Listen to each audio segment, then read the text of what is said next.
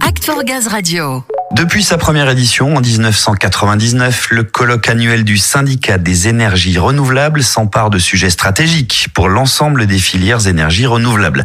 Cette année encore, il a réuni personnalités politiques et décideurs impliqués dans les domaines de l'énergie et de l'environnement autour du thème avec une relance verte, redonnons du sens au progrès.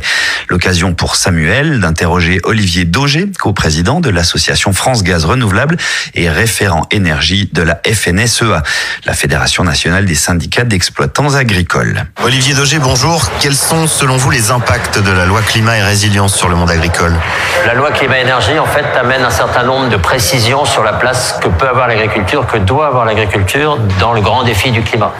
L'agriculture, elle est là pour produire de l'énergie, elle est là pour produire ce qu'on appelle la bioéconomie, c'est-à-dire remplacer euh, les énergies fossiles, mais aussi remplacer tout ce qui est matériaux, remplacer la chimie verte par le carbone renouvelable et donc par de la production issue de l'agriculture ou de la sylviculture de la forêt. Donc il y a un certain nombre d'éclaircissements sur les attentes par rapport à l'agriculture, mais aussi sur le fait que on sait très bien que la neutralité carbone ne sera possible que si on arrive à capter des gaz à effet de serre dans les sols. Il y a un potentiel important et forcément les sols, on pense à l'agriculture, on pense aussi à la sylviculture.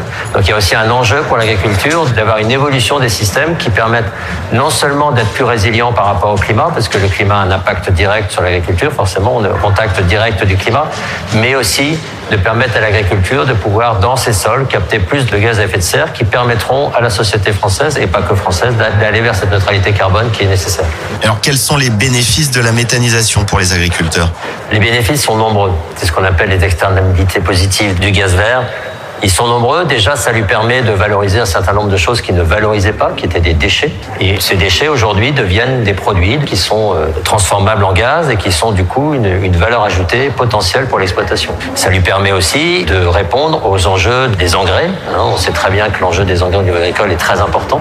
Il faut arriver aussi à sortir des engrais chimiques qui sont issus du fossile.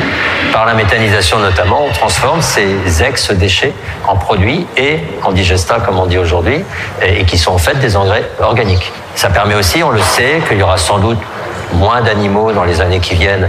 Euh, donc ça veut dire aussi moins d'engrais organiques par les animaux. Donc par la transformation et par la méthanisation, on peut compenser cette baisse du nombre d'animaux par une autre source d'engrais organiques. Ça, c'est le premier point. Le deuxième point, c'est que ça permet justement à l'agriculteur de ne pas être focalisé que sur l'alimentation. Même si l'alimentation est la priorité et doit rester la priorité d'une exploitation agricole, l'agriculteur peut notamment semer des couverts intermédiaires, ce qu'on appelle, donc des cultures qui ne sont pas matures, qui n'ont pas le temps d'être matures, parce qu'elles n'ont pas le temps d'aller jusqu'au produit fini alimentaire. Par contre, c'est des productions qui peuvent très bien servir dans un méthaniseur, c'est des productions qui peuvent être utilisées aussi pour l'isolation des bâtiments, pour un certain nombre de choses. Donc ça permet à l'agriculteur sur un même sol, de capter plus de carbone parce que plus on produit de biomasse, plus on capte de carbone, mais aussi d'avoir plus de marché, plus de produits à vendre de son exploitation. Donc c'est quelque part tout bénéfice pour l'exploitation qui répond à l'enjeu du climat, à la biodiversité aussi, parce que la panoplie des plantes sur l'exploitation s'agrandit, donc c'est bon pour la biodiversité, et bien sûr pour l'économie, parce que ça reste quand même le premier objectif d'un agriculteur. Très bien. Pour finir, comment imaginez-vous la place du monde agricole dans la transition écologique dans les années à venir? Elle est centrale aussi. Elle est centrale parce que l'agriculture, c'est l'alimentation. On en a besoin. On sait que demain, le GIEC le dit, le nombre d'hectares ne sera peut-être pas suffisant pour nourrir le monde. Il faut donc avoir une, volonté de produire. Mais aussi, elle peut répondre justement aux enjeux du climat en captant le carbone. Elle peut répondre à l'enjeu de la biodiversité en, en semant plus de variétés différentes. Elle peut répondre à un certain nombre d'enjeux, aux enjeux du territoire aussi, aux enjeux de l'emploi, de la territorialisation, à la valorisation des déchets. Elle peut répondre à un certain nombre d'enjeux qui n'étaient pas prioritaires jusqu'à présent parce qu'on était sur des systèmes différents, euh, mais qui redeviennent centraux. Donc ça, c'est un élément euh, important. L'agriculture n'est pas que de la production alimentaire, même si c'est essentiel. Elle est véritablement là pour répondre à un certain nombre d'enjeux. Pour ça, il faut une agriculture de production, c'est-à-dire une agriculture, je l'ai dit tout à l'heure, qui permet de produire des couverts intermédiaires, et donc une certaine ambition pour l'agriculture euh, pour répondre à ces différents enjeux, tout en gardant l'alimentaire en priorité. Act for Gaz Radio.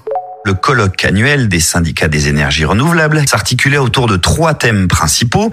Un coup d'accélérateur mondial pour répondre à l'enjeu climatique.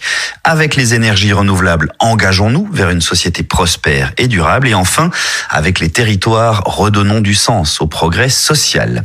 Madeleine Stoffaes en a profité pour recueillir l'avis sur ces sujets de Christophe Bouillon, président de l'Association des petites villes de France, la PVF, et maire de Barentin en Seine-Maritime. Christophe Bouillon, bonjour. Bonjour. En deux mots, vous pouvez nous dire quels sont les principaux enjeux rencontrés par les petites villes euh, dans leur transition énergétique Clairement, les deux enjeux essentiels pour eux aujourd'hui, c'est l'ingénierie et euh, les moyens financiers. Ils ont la volonté euh, d'investir la transition écologique, ils le font bien, dans le domaine du bâtiment, des mobilités, dans le domaine de l'industrie, de l'agriculture. Simplement, pour aller jusqu'au bout de leur démarche, ils doivent être accompagnés en termes d'ingénierie, euh, à la fois euh, se rapprocher des entreprises qui peuvent apporter une expertise, et en même temps des moyens financiers qui doivent être apportés par, euh, par exemple, le contrat de relance de la transition énergétique ou d'autres moyens financiers qui doivent leur accorder pour être efficaces dans cette transition écologique. Et comment vous, à la PVF, vous les aidez, vos adhérents, dans cette transition écologique? En leur apportant de l'expérience, vous savez, il y a beaucoup de communes qui se disent je ne sais pas comment m'y prendre et je ne sais pas si c'est euh, possible pour euh, la taille de ma commune. Et donc si on fait remonter euh, des expériences réussies grâce à des partenariats qu'on peut avoir avec des énergéticiens, avec des opérateurs dans le domaine de l'énergie, eh bien ça peut convaincre des communes de se dire ben, j'y vais parce que c'est facile, parce que c'est efficace et parce que c'est pas si compliqué. Vous savez, la démonstration par la preuve, c'est essentiel pour beaucoup de communes de se dire cette commune me ressemble, elle a réussi à faire ce que je souhaitais faire, donc je vais pouvoir m'y lancer. Vous en avez parlé de la mobilité. Comment est-ce qu'on peut aider à développer le bio-GNV sur son territoire quand on est une petite ville? D'abord, euh, il y a la question euh, des lieux de production, des métallisations, donc il faut euh, euh, comprendre les territoires quand il y a des freins, des hésitations, des difficultés. Et puis ensuite, il y a la question de l'avitaillement, euh, la question aussi des bornes bio-GNV. Pourquoi? Parce qu'on voit bien souvent que, en ce qui concerne les mobilités, l'inquiétude, elle vient de euh, mais euh, c'est très bien euh, d'avoir un échappatoire aux fossiles, mais si j'ai pas le moyen euh, de trouver euh, comment mon véhicule va pouvoir euh, se brancher, en quelque sorte, ou en tout cas se ravitailler, c'est pas possible. Donc je pense qu'il faut faire ce lien entre réseau de bornes, accès à cette énergie et production euh, territorialisée. Et comment GRDF peut vous accompagner à travers votre partenariat et sur ces différents projets? GRDF, c'est un acteur de référence. Il a sans doute aussi rencontré des freins parfois, des difficultés à l'échelle des territoires. Et donc cette expertise aujourd'hui, ce retour d'expérience, il nous est utile pour euh, essayer justement de dépasser ces freins, de dépasser ces blocages. Donc il y a du donnant-donnant. Il y a des communes de notre strate qui ont envie de dire aussi à des opérateurs, attention, on va vous expliquer quels sont nos enjeux pour nous. Et puis il y a cet opérateur qui est capable de dire aujourd'hui, bah, écoutez, nous on a des solutions, euh, on souhaite vous aider à les mettre en œuvre. Merci beaucoup Christophe Bouillon. Merci.